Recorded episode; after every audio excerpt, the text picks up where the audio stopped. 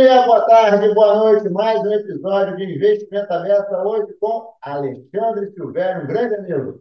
Fala, Silvério, tudo bem? Tudo ótimo. Como é você está? Prazer estar aqui com você, poxa. Ah, Quantos anos a gente já se conhece, a gente já se cruzou? Pelo menos, eu, eu vou chutar aqui quatro, vinte e pouco, vai. eu também. Acho que está pelo menos só de São Paulo, eu estou em 20, já se conhecia antes. Mas, Muito, né? muito feliz de poder trocar essa ideia com você e falar com a turma toda. Obrigado, cara. pelo convite. Eu que agradeço. Muito muito agradecido. Silvério, seu presente. Quem é Alexandre Silvério? É, primeiro, eu sou marido da Carla, Mais importante, informação importante. pai da Carolina Manoela e do Francisco. Bom, mas eu sou um gestor de recursos, é, já faço isso há 25 anos, pelo menos. É carioca. Eu tô falando, é boa, carioca, Carioca. torcedor do Fluminense. Também. Nesse momento estamos bem, mas nem sempre foi assim. Mas gosto muito do que eu faço. É, comecei minha carreira é, em 1994, na verdade, ou seja, estamos falando de 28 anos já.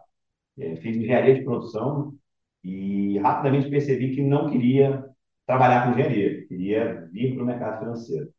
Fiz um estágio num banco médio no Rio de Janeiro, chamado Banco Gráfico, e em Entendo. 96 foi adquirido por um banco estrangeiro chamado Flemings. Para mim foi uma excelente oportunidade, porque o Fleming Gráficos tinha uma área de fundos de investimento, foi quando eu já migrei logo no início para a área de fundos Ah, tudo.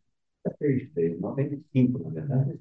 E aí, com a aquisição da Flemings, para mim foi uma oportunidade muito boa, porque a Flemings era uma casa de asset management.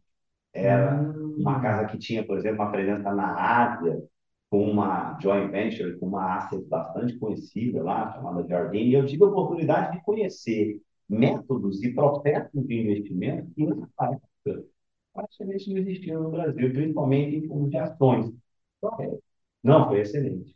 Em 99 eu fui convidado é, por algum, por um amigo grande, que depois vai fazer parte aqui da minha trajetória ao longo do tempo, que é o Sérgio Silva, para me juntar a ele, que já tinha trabalhado comigo na Gravos, na Gap, na época ainda era IPGAP, ou seja, eu fui desbravado, eu chamo os primórdios da indústria de asset management independente no Brasil.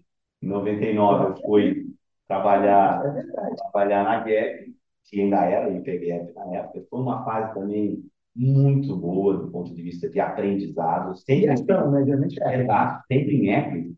E na Gap a gente era uma casa de multimercado, que tem essa característica de olhar muito para o cenário macro, depois eu vou falar bastante sobre isso, da parte de como eu, eu fui evoluindo no processo de investimento. E tinha investidor profissional que a gente lidava com uma equipe de gestores brilhantes que foram formados, e analistas brilhantes que foram formados ao longo de toda a trajetória da IP, Mauro Cunha, que você conhece muito bem, Maurício Bittencourt, Pedro Germão, se eu esquecer alguém aqui, vão, vão ficar brigando comigo. É, mas, assim, foram caras que me ajudaram a também é, entrar nessa questão da análise micro, do bottom-up, como a gente chama, de uma maneira muito mais elaborada do que eu vinha fazendo até então na minha carreira. Então, essa junção Era boa direto. não, craque, comandado pelo Roberto Guilherme, pai, né? Assim, caras que eu tenho um grande carinho de me lembrar daquela época. Em 2003, São Paulo me pegou. É, eu fui convidado por, por uma pessoa também que tem uma importância na minha carreira gigantesca, que é o Márcio Appel, é, que estava montando, ele já estava no Santander há muito tempo, ele era postando, na verdade, antes da do Santander, e ele era o head da área de investimentos do Santander Asset. E aí foi quando a gente começou a se cruzar mais até na Amigos. É, eu vim fazer a parte de, fundos de ações no Santander Asset, mas naquela época, o Santander foi um dos pioneiros em lançar produtos multimercado para o varejo no Brasil. E produtos multimercado de grande volatilidade. A gente chegou a fazer, o Márcio comentou isso no podcast recente até, é, propaganda na televisão. Né? É, poxa, era, era uma época em que a gente estava na, na Copa, se não me engano, de 2006, e era Ronaldo, Ga- Ronaldinho Gaúcho, Ronaldo Fenômeno, fazendo propaganda de fundo. Mas é, é, para mim foi muito importante ter Santos. Principalmente porque o Santander história, né? foi o primeiro banco. E por quê? Porque eu já vinha numa trajetória de aprimoramento da minha, da minha capacidade de análise, gestão, mas trabalhar numa estrutura como o Santander me trouxe uma visão de negócio, de arte muito diferente. Por quê? Passei a ter muito mais responsabilidade no que tange a estrutura criação de produtos, como vender aquele produto, seja para um cliente de varejo, institucional, de private, a parte toda de regulação, controle de risco, compliance, né? que uma asset do tamanho que era a Santander Asset naquela época, é, complementou muito para a minha carreira. É, eu fiquei lá até 2011, né? me tornei é, CIO, né? diretor de investimentos de toda a Asset em 2007.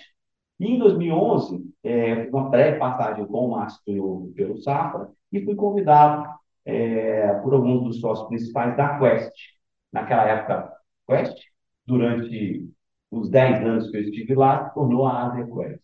É, foi um sucesso, não tem dúvida, foi uma fase também que eu acho que coroou muitas das coisas que eu vi construindo ao longo da minha carreira. Né? Eu acho que a Quest já era uma casa estabelecida, respeitada, é, mas que tinha um tamanho de mais ou menos um ponto, alguma coisa aqui ali, em 2011, e quando eu saio 10 anos depois, quase 10 anos depois, no final de 2020, a gente chegou a atingir 20 bi com uma diversificação de estratégia, e eu sempre comandando essa parte do processo de investimento como responsável pela equipe de investimento né, e das diversas estratégias.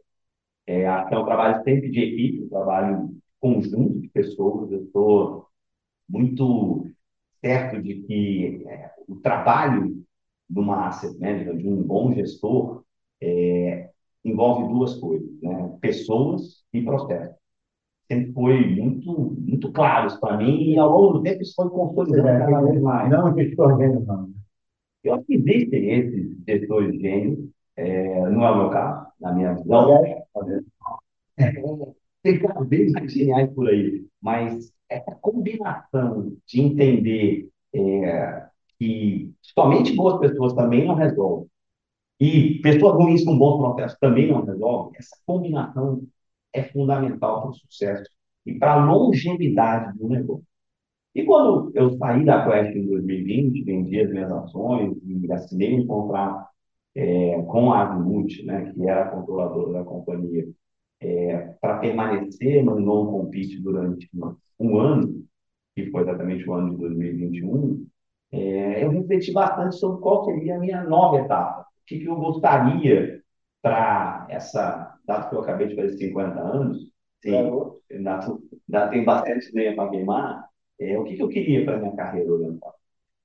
Eu cheguei à conclusão, fiz cursos, tava, a gente estava meio na pandemia ainda, né, em 2021, é, fiz cursos de fintech online em Harvard, fiz cursos de ESG, tentei olhar para complementar um pouco do meu conhecimento da época, é, mas eu sempre soube que o que eu gostaria era continuar fazendo o que eu fiz ao longo do, da minha carreira, aprimorar algumas questões que eu achava que eu poderia é, é, fazer numa nova etapa é, e trabalhar com pessoas que realmente tinham os mesmos valores e que, principalmente, é, iam sonhar junto comigo. Né? E daí surge esse momento atual que eu estou, que é um momento que eu estou super feliz, super satisfeito, que é desde fevereiro de 2022, a gente acabou de completar um ano, é, com a criação da Tenax. A Tenax Capital é uma gestora que a gente fala que é uma gestora nova, mas que nasce de um jeito um pouco diferente do que, às vezes, algumas gestoras novas surgem. E, é, isso eu perguntar, assim, o que, que tem de diferente? A gente teve uma preocupação e e aí até já puxou uma pergunta daqui para aproveitar, né? O que, que é os desafios para montar uma asset de sucesso?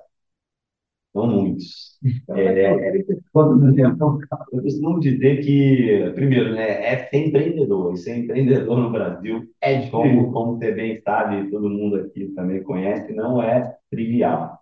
Tirar um negócio do zero, como eu gosto de dizer, é, é folha de papel em branco. É a folha de papel em branco, assim, dá muito trabalho.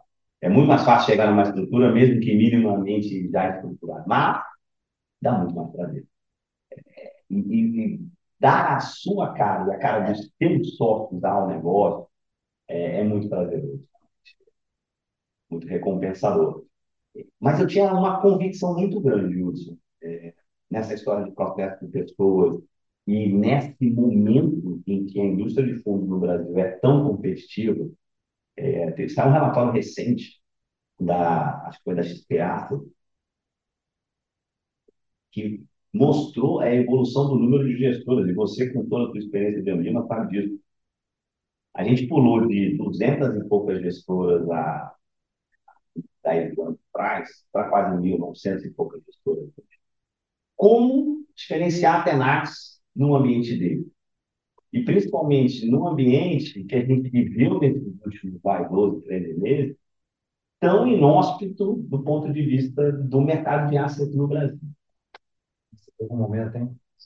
É, juros a 3,75, eu costumo dizer que juros reais, a que ele fez a quase 6,5, todo gravitando entre 6 e 6,5, não há economia no mundo, só o Brasil mesmo, né, que resista há muito tempo desse juro. Né? Depois a gente vai falar um pouco sobre isso, é, sobre a minha visão também, eu acho, do que está acontecendo aqui na economia. Mas, voltando para a Tenax, é, a ideia sempre foi fazer algo que, que esse sonho se tangibilizasse em, em, em ações é, que realmente trouxessem a robustez necessária para o negócio sobreviver e passar a arrebentação que eu falo dos dois primeiros anos. E agora você precisa captar um recurso para virar. Né? Esse negócio de asset é, tem uma mortalidade muito grande. É, e os dois primeiros anos são fundamentais para a trajetória de longo prazo desse negócio. E quando nós, né, sócios principais, nos reunimos e começamos a sonhar sobre a Tenax, a gente tinha algumas convicções. Uma é que a gente queria ter uma casa multi-estratégica. O que, que significa isso? Por favor, diga aí. É, a gente nasceu com uma estratégia de multimercado macro e uma estratégia de ações de renda variável. Primeiro porque eu acho, até pela minha história que eu contei aqui, que o processo de investimento no Brasil, que reúne macro e micro, é muito complementar. Eu não acredito num processo de renda variável que seja puramente bottom-up. E não e que, e, e, na prática, mesmo os gestores que se denominam puramente bottom-up, eles têm que saber o que está acontecendo no macro. E aí, a partir do momento que você tem duas áreas como macro e renda variável, você tem uma troca de ideias. Ah, então o teu lance foi o, o processo integrado, geração de ideias, discussão, seja de cenário, do que está acontecendo na macroeconomia, seja do que a gente está pegando lá na ponta da empresa, e fazer uma análise setorial de como aquilo vai impactar o macro, é muito rico. E eu acho que isso sempre foi muito claro para a gente.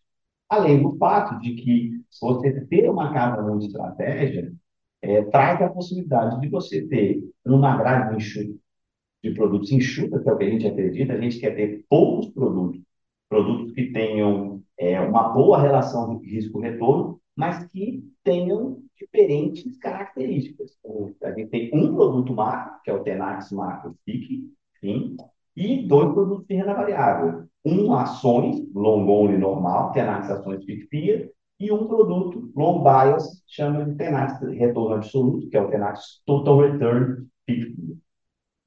FICFIA, perdão. Então, é, essa integração entre as áreas sempre foi muito importante para a gente. E para isso, a gente estava de gente, estava de pessoas. Ter pessoas, a gente precisa de de gestão.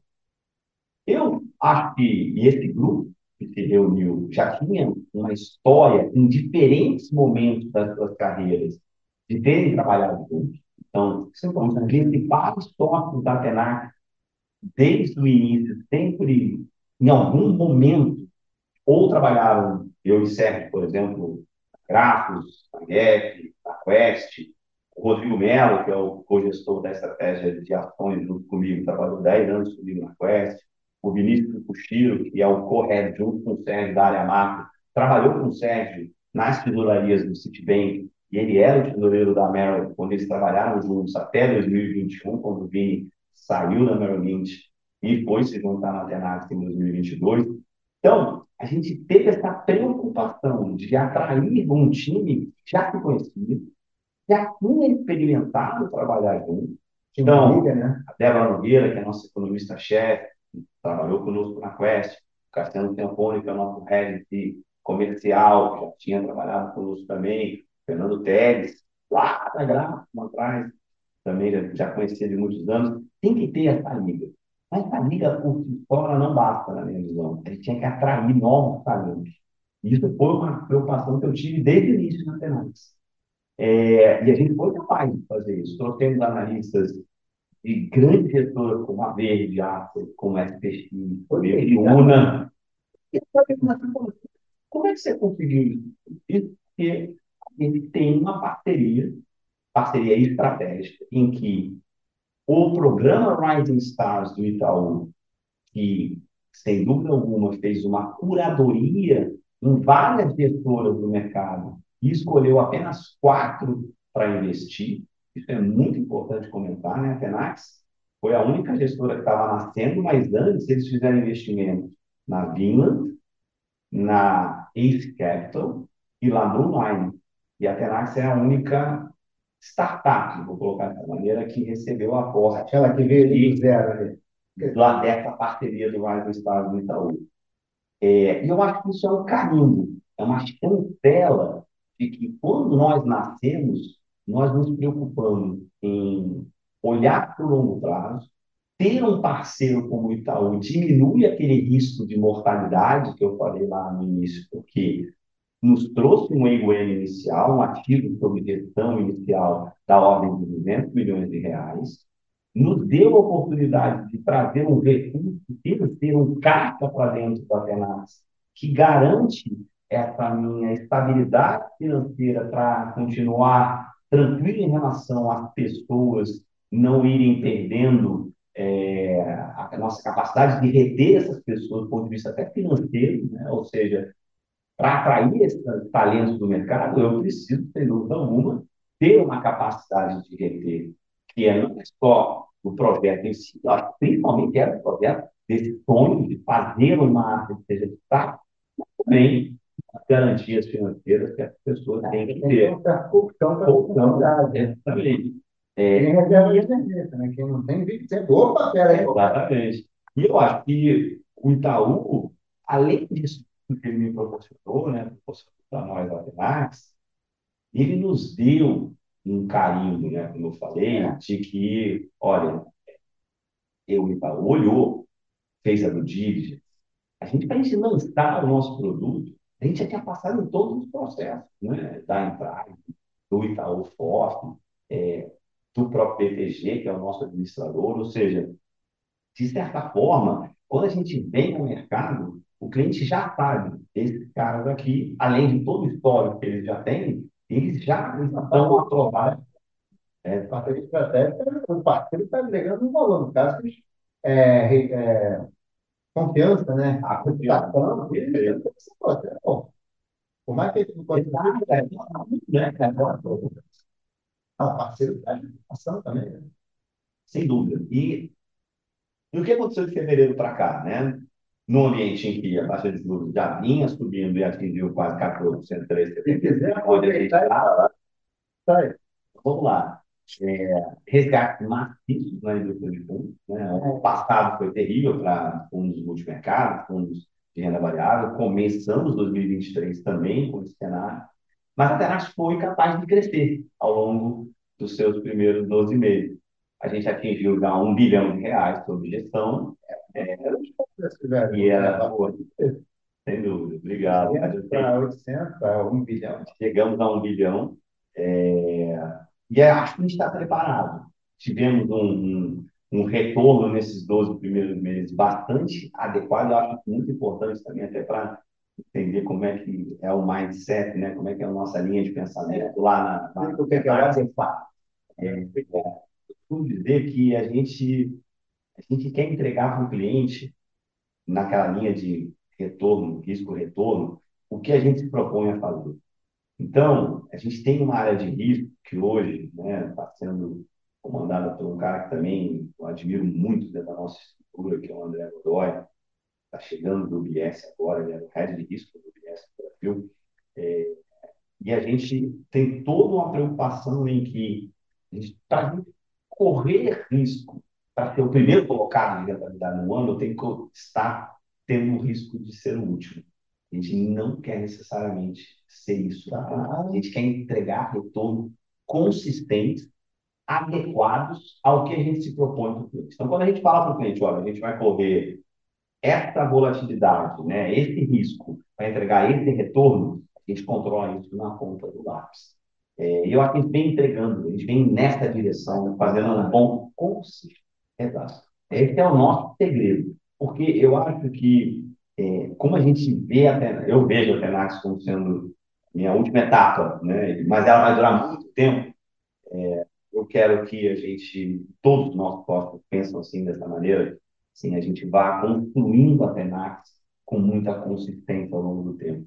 Tanto que é, teve muitos casos de sucesso trondoso de captação logo no início do primeiro ano, outros que demoram mais, e a gente quer ir crescendo aos poucos. E ah, quer ter tijolinho, tijolinho com tijolinho. Eu uso exatamente essa expressão. E para o cenário, como você falou, é, a gente começou num ano super complicado. Não foi só o 3,75. A nossa primeira cota foi 25 de fevereiro de 22. Então, sexta-feira pegou sexta-feira de carnaval, sendo que a guerra da Ucrânia tinha começado na quarta.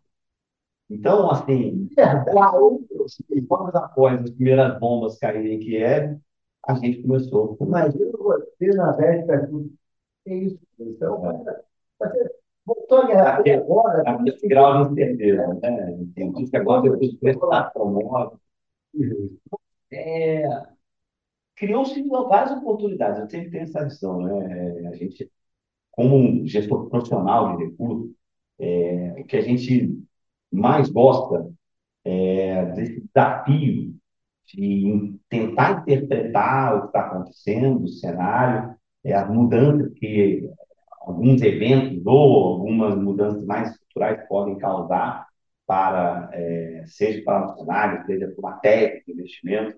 E nesse aspecto, a gente começou é, numa época em que o risco era muito grande, porque a volatilidade cresceu demais naquele momento, ao mesmo tempo, vários, vários desses riscos se transformaram em oportunidades para a gente.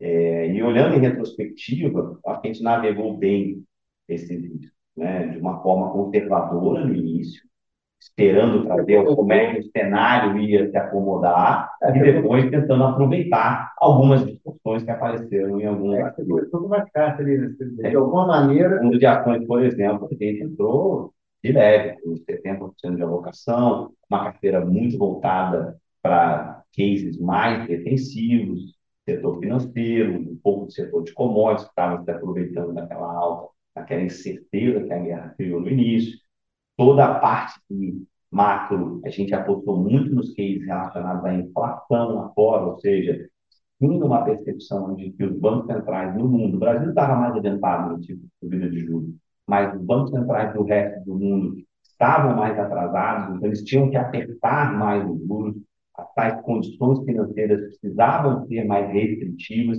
isso poderia se dar de aumento da taxa de juros, uma, um aperto de crédito ou até mesmo uma queda nos preços dos ativos, né? principalmente das, das bolsas. Isso tudo a gente exprimiu essas ideias dentro dos nossos fundos, principalmente do fundo macro. Já estava meio vendido em ação? A gente vendeu ano passado e a gente brinca na Alternax que a venda da S&P deu muito certo no ano passado. A gente continua vendido em S&P, mas essa é uma das vendas mais difíceis que tem, porque tem um índice de teatro horroroso, porque o investidor americano ele é treinado a comprar ações quando as ações caem, né? Ano passado foi um ano horroroso, mas assim, balanceamento mesmo, né? Caiu, cobra da, é 30%, é 30%. O cara americano, seja no seu plano lá no 401k, né, de aposentadoria, seja na sua carteira, o cara acredita, né? é um modelo capitalista mesmo de mercado de capitais. Então, o cara tem ação da Apple, a ação da Apple caiu, o cara vai lá e compra.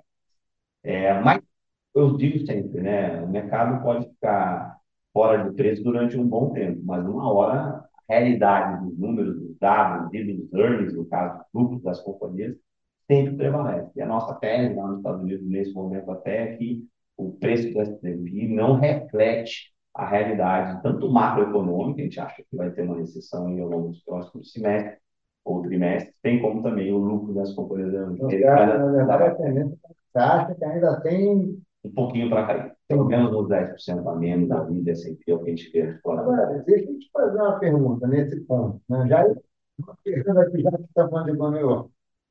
Quebra recente lá do SVB, do Signature Bank, blá, blá, blá, blá, será que a gente daí tem um ambiente que fica? Vai ter mais juros, vai ter crise de crédito?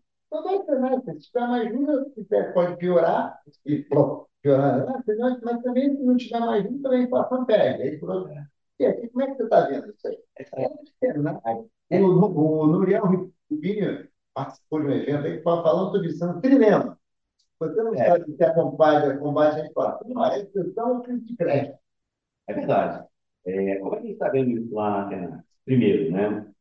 É, o grau de incerteza aumentou muito. Mas acho que o, o, playbook, como a gente chama, né? Ou seja, a regra de bolo que foi criada desde a crise de 2008 e depois repetida na, na pandemia, na Covid, em 2020, bancos centrais se prepararam muito bem, até por todos os erros do passado em relação ao sistema bancário e crises de liquidez, e foram muito ágeis, né? nesse caso. É, vamos tentar, assim, sem entrar em muitos detalhes, para não ser chato aqui, mas assim, os, a, a crise desses bancos regionais americanos, ela é uma crise preocupante. Principalmente. Então, você tem a linha de caras que acham que não é bobagem. Não, é. Ninguém é isso aqui que tinha sempre um. Porque, ao contrário, viu, é, os bancos regionais nos Estados Unidos, eles têm um papel importantíssimo para as médias e pequenas empresas. O caso do Silicon Valley Bank é muito específico das empresas de tecnologia. Mas se espalhar para mais, além do Signature, First Republic e vários outros, isso seria um problema sistêmico complicado. Por isso que o Fed atuou de uma forma tão incisiva, né? chamou linhas. O balanço do Fed nas últimas duas, três semanas explodiu.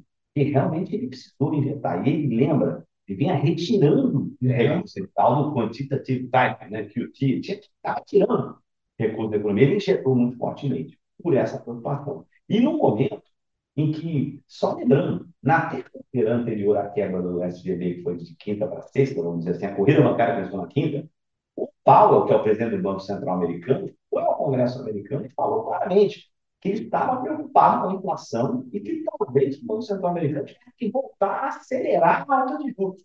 Ele veio essa crise bancária, o trilema lá do, do Rubinho. A gente acha assim, tem muita incerteza ainda a inflação ainda é uma preocupação muito grande, mas o Fed vai ser conservador. O que, que é ser hum, é, conservador? No primeiro momento, ele não vai subir o juros de uma maneira tão alta quanto ele talvez precisasse, olhando para a inflação, para para esperar o tamanho do canal de transmissão dessa mini colocação em crise bancária para a atividade. Se daqui a dois meses, três meses, a gente passou em Kombi, salvamos os bancos médios. E vamos lembrar, o, consumidor americano continua com um nível de poupança por causa de tudo que aconteceu na pandemia, né? todos os cheques que foram emitidos a favor do, é, do trabalhador americano, o mercado de trabalho americano continua apertado, apesar de já estar menos apertado, tá, mas continua apertado. A gente vê sinais em serviço ainda muito forte, de inflação de serviços ainda muito forte, o que já indicou foi a parte mais manufatureira, né? a parte menos de serviço, que pega menos na inflação do dia a dia, principalmente é, de salários e tudo. Mas o Banco Central está nesse dilema, e ele vai guardar, na minha visão. A nossa sensação é que ele não vai ficar subindo tanto juros quanto era necessário há um mês atrás. Tá. Porque tem uma contação de crédito contratada, e isso já tira impulso da economia e vai fazer com que todo o lag, né, o atraso da política monetária, o efeito da política monetária, que já foi feito, o aumento foi grande, já está subindo os juros nos Estados Unidos há bastante tempo, vai começar a bater no segundo semestre desse ano. Então, por isso que a gente acha até, fazendo o Uhum. link com a queda da Bolsa Americana que a gente espera, a gente acha que ele não vai precisar subir tanto o juro agora, mas vai seguir um pouquinho mais, não tanto quanto antes. A crise de crédito faz uma parte desse trabalho para apertar as condições financeiras que eu falei lá atrás, e a economia americana vai começar a ter uma retração, podendo até mesmo entrar numa pequena recessão ao longo dos próximos semestres. E isso, para o Brasil e para o resto do mundo, também tem consequências bastante importantes. A gente vê hoje um cenário muito é, ao contrário de 22 em alguns aspectos. Por quê? Hum. 22, Estados Unidos estava forte, inflação forte e China fechada. China cresceu muito pouco em 22. O que mudou em 23? Estados Unidos provavelmente desacelerando e China reabrindo e crescendo bastante mais. Então, o PIB global pode ser até que não É, é o net zero aí, tanto. São vetores muito diferentes. E isso a gente precisou também se adaptar nos nossos portfólios laterais. E a gente está bastante mais otimista com China desde outubro do ano passado. A gente entrou até cedo, eu diria, nessa, nessa, com essa expectativa, porque é, houve a eleição, é, a expectativa de reabertura mais forte era só a partir do ano novo mar chinês, que foi agora já de janeiro para fevereiro, mas eles aceleraram a reabertura. E se você olha hoje, os dados são dados hoje, né, a gente está gravando aqui, bastante forte a manufatura na China. É, e serviço também está melhorando muito. Acho que os dois vão esse ano. É, e dessa forma, a gente acha que a economia chinesa ajuda a mitigar essa deterioração um pouco da economia americana. E para o Brasil é muito bom. É verdade. Então, Porque a gente tem, a gente tem, vamos lembrar, tem os seus problemas internos, né? Então, ainda na parte global. Não, Mas a. China, a China vai continuar sendo uma demandadora de commodities bastante forte. Isso faz com que, na nossa visão, que é uma coisa que para mim não está ainda muito clara, assim. Tendo, a guerra comercial que o Trump começou lá atrás com a China continua, né? Negócio do Chile, lá, do Chile, até mais tensa. até mais tensa, né? Ao mesmo tempo, a gente tem o conflito da Ucrânia, com os Estados Unidos se alinhando aqui com a Ucrânia, a China se alinhando aqui com a Rússia. Você já fizeram alguma análise econômica, assim, como é que são as consequências possíveis disso? É, é, é uma. Para mim, isso não é muito claro para mim. Não é simples, e principalmente porque mexe num, num tema, que é o tema geopolítico, é, que é muito mais complexo. É, é- a gente está entrando numa nova era. Concordo com você. E essa nova era não, não começou hoje, já vem de alguns anos. é, e os Estados Unidos percebeu, é, perceberam, na verdade, que talvez eles tenham deixado a China caminhar demais em algumas questões garoto, e agora, né? agora agora tá. Então, assim, eu não, eu não consigo olhar para um cenário geopolítico em que essas tensões vão diminuir no. Qual o efeito econômico, né, que você está colocando aqui? Eu acho que a China foi um grande exportador de deflação para o mundo. O que, que é isso, né? Ela ajudou demais o mundo crescer na década de 2000, 2010, sem gerar inflação. É, ela tinha uma mão de obra barata, ela tinha uma, várias empresas querendo ir produzir na China, é, porque os custos eram muito baratos em geral, não só da mão de obra, e esses produtos não estavam muito baratos no Ocidente, né? E para as regiões ali da China. Mudou completamente. A China deixa de ser uma exportadora de deflação nos últimos anos e, na minha concepção, ela passa a ser uma exportadora de inflação olhando para frente. Primeiro, porque a mão de obra lá já não é tão mais barata. Segundo, que eles estão muito mais preocupados hoje e não necessariamente só trazer a tecnologia do Ocidente para produzir para vender para o Ocidente. Eles estão muito mais preocupados com o mercado interno deles. Hoje a China tem uma capacidade de produção para atender um consumo interno que é mais prioritário do que necessariamente para o mundo externo. Isso quer dizer, então, que aquele movimento de trazer produto barato da China já não existe há alguns anos, na verdade, até. Além disso, você tem toda uma área, que aí é a mais nebulosa de todas, na minha opinião, que é a área de tecnologia. Toda essa discussão em relação tanto de inteligência artificial, uhum. é, toda a parte de relacionada à produção de chip, é, em que os Estados Unidos sempre foi a grande referência, é, a China ainda está bastante atrás, na minha visão, mas ela está fazendo o seu, seu trabalho né? é interno. Muito atrás hoje, não necessariamente demora tá. mesmo tempo que demora no passado. E tá? os Estados Unidos sabe disso e vai usar a sua influência política é, como grande líder nos últimos séculos, né? pelo menos, um século e pouco, é, para impedir o avanço da China. Só que a China está numa política expansionista muito clara ao mesmo tempo, né? financiando em projetos de infraestrutura em vários países, comprando ativos de recursos naturais em vários países. Então, assim, então, assim, a gente tem hoje, na minha opinião, um momento bastante desafiador para entender esse geopolítico. É, eu acho que, do ponto de vista econômico, na minha cabeça, o principal é, outcome, principal é, resultante disso é, é um mundo mais inflacionário. É, até por isso, talvez, a gente vai ter que conviver com taxas de juros mais altas por mais tempo. É, nada que o Brasil não seja muito. é, mas é, ainda tem muita água para rolar debaixo dessa ponte. E, assim, coincidentemente, antes de vir para cá, eu estava conferindo que saiu a nova capa da Economist, e é exatamente sobre esse tema que a gente nem combinou antes, que é bater par na nossa pauta aqui, que é exatamente como essa, essa, esse embate Estados Unidos e China pode estar num processo ainda de uma forte deterioração nos próximos anos. Vamos falar de Brasil um pouquinho? Bora. E Brasil, como é que está? Começando aí de quando você quiser fazer o repórter. Vamos lá. É, essa semana foi uma semana rica aqui para o Brasil, mas eu vou voltar um pouquinho mais no tempo. Né? Primeiro, é, eu sou, bom, eu faço questão de fundações há 28 anos, eu tenho que ser um cara otimista. né? Falou bem. Sim, pô, Você falou bem, gente.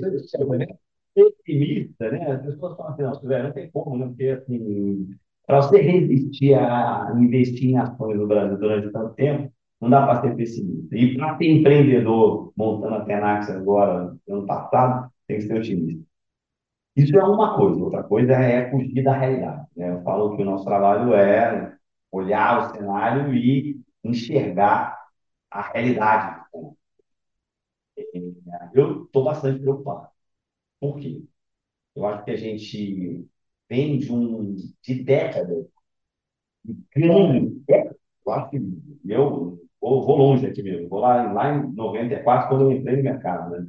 É, a gente veio com várias conquistas. E aí, sem nenhuma visão política barra ideológica aqui, eu acho que essas conquistas, a gente pode discutir, a gente devia ter feito mais em várias áreas, a gente tem muitos problemas, né? Produtividade, a gente tem problemas de desigualdade social, a gente tem problemas de falta de investimento, isso é inegável. Mas se a gente for olhar o Brasil, de 94 para cá, a gente teve grandes avanços. É, podia ter feito mais, podia ter feito mais. Falta vontade política, falta vontade política.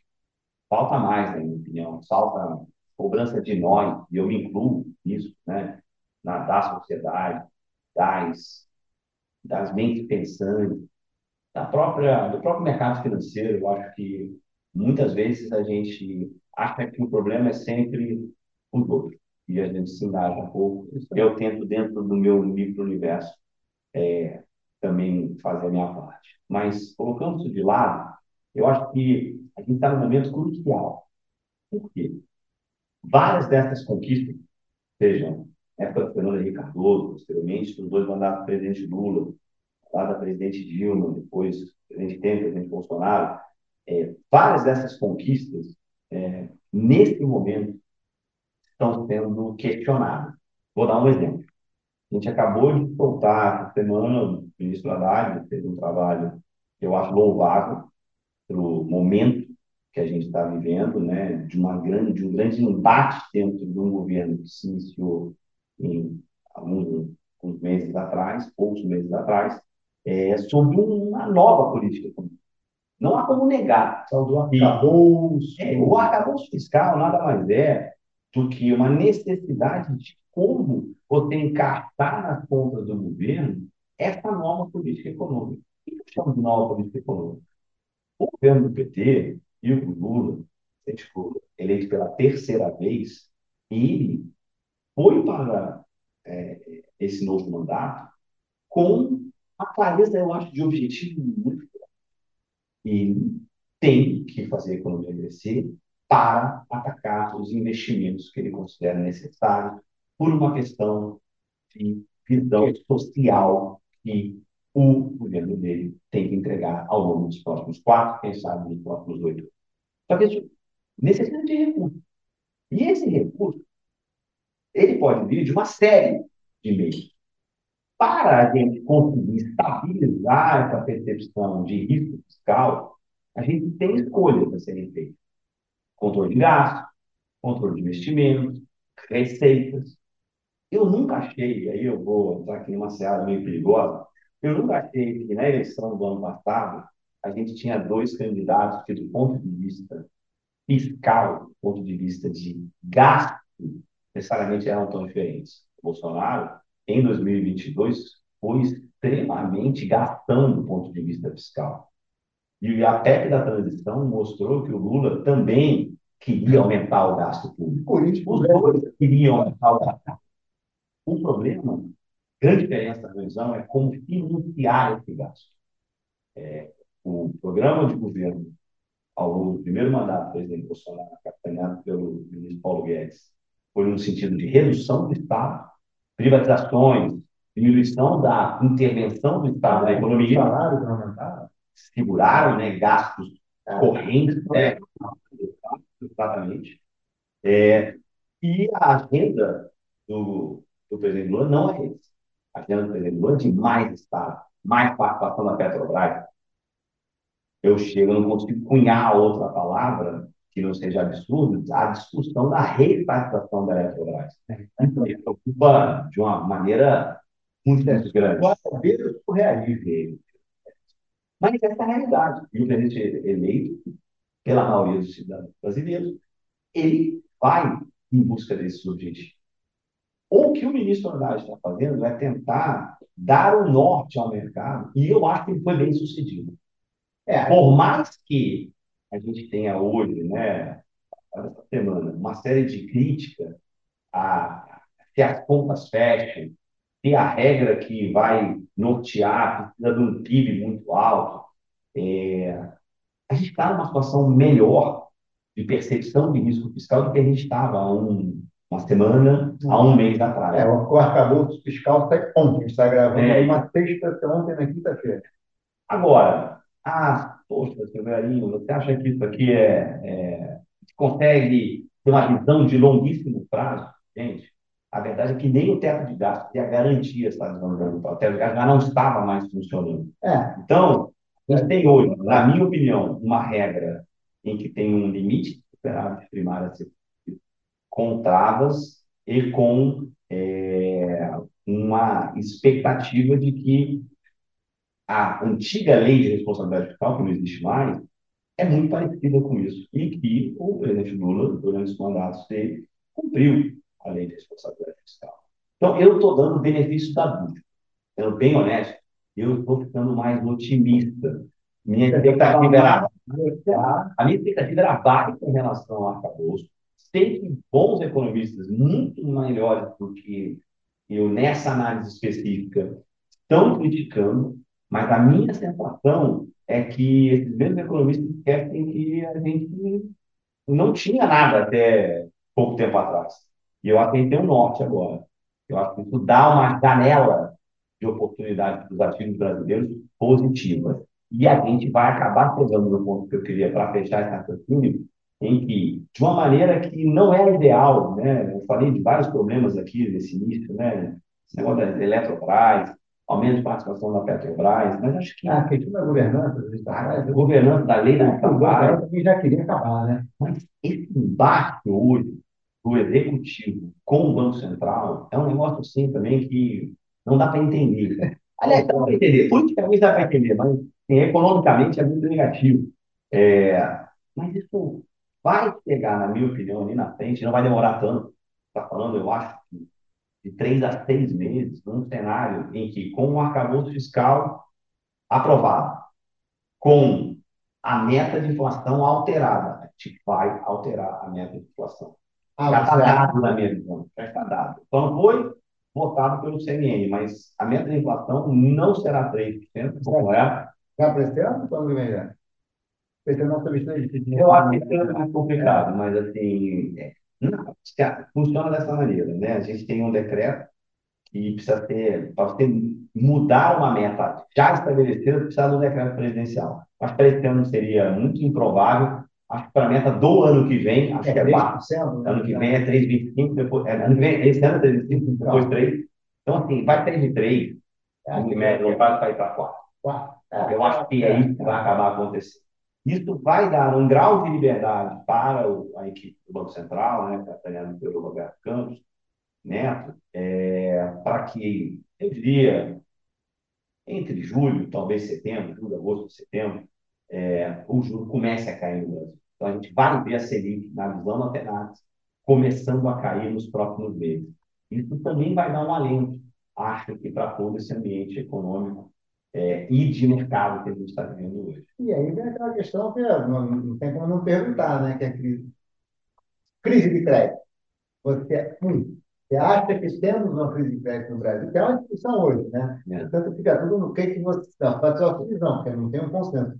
Tanto que a gente tem americana, tem Marisa, tem americana, tem mais, teve Oi, essa outra recuperação judicial de Oi, a Amaro entrou, Petrópolis, né, tá, negócio assim aí.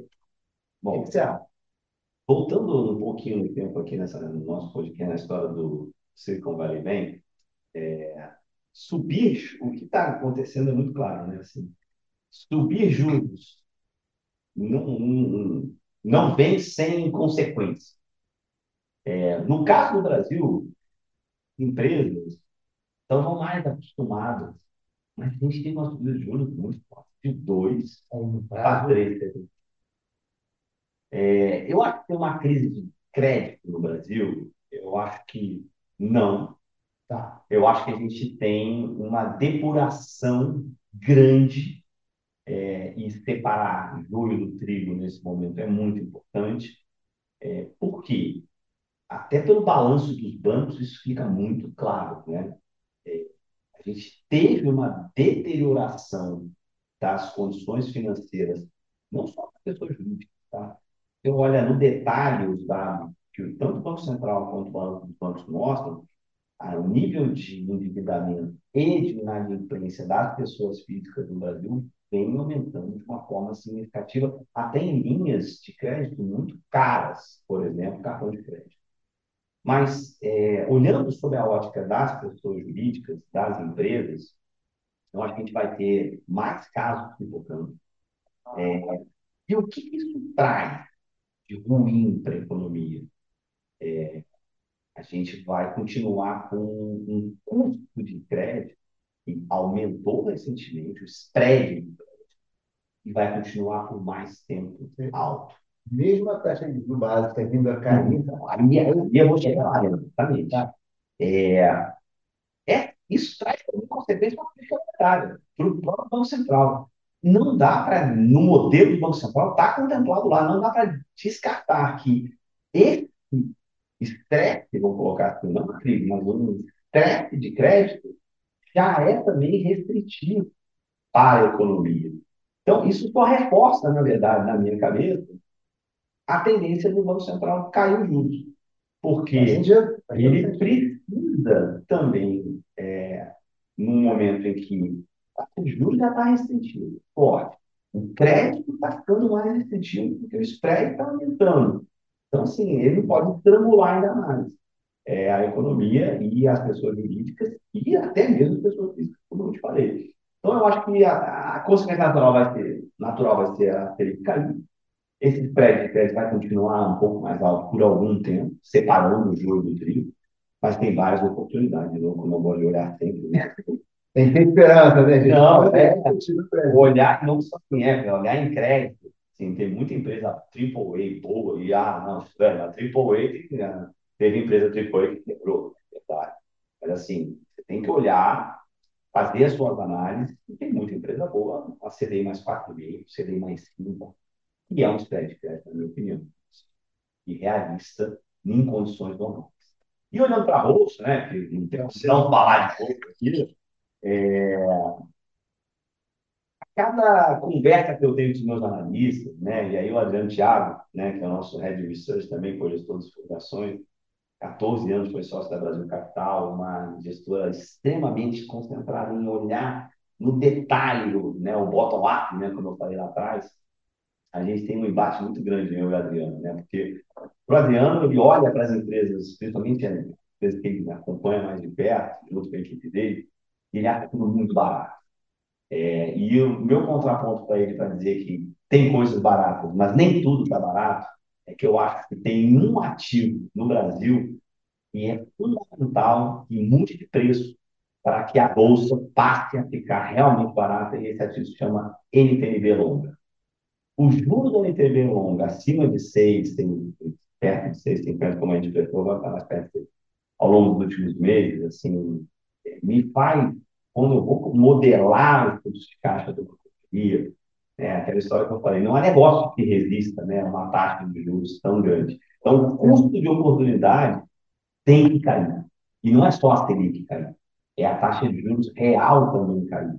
Porque quando essa taxa cair, a gente vai conseguir, primeiro, diminuir a despesa financeira das empresas, e depois a gente vai conseguir descontar esse custo de caixa uma taxa mais decente, vou colocar dessa maneira, mais humana. É, e eu acho que, assim, é isso que vai determinar, na minha opinião, um rally maior dos ativos brasileiros de bolsa.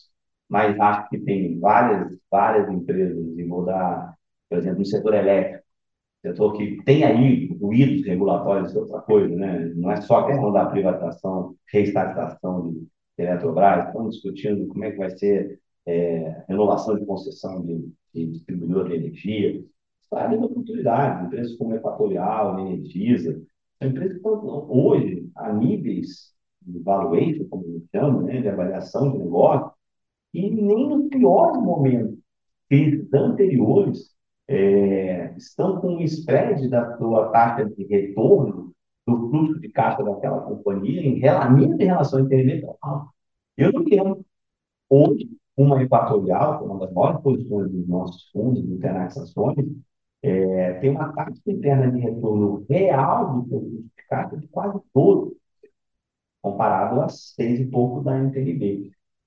No passado, a Equatorial é tão boa alocadora de capital que essa taxa interna de retorno foi abaixo da NTNB. Então, tem uma distorção de preço nesse momento, em alguns ativos.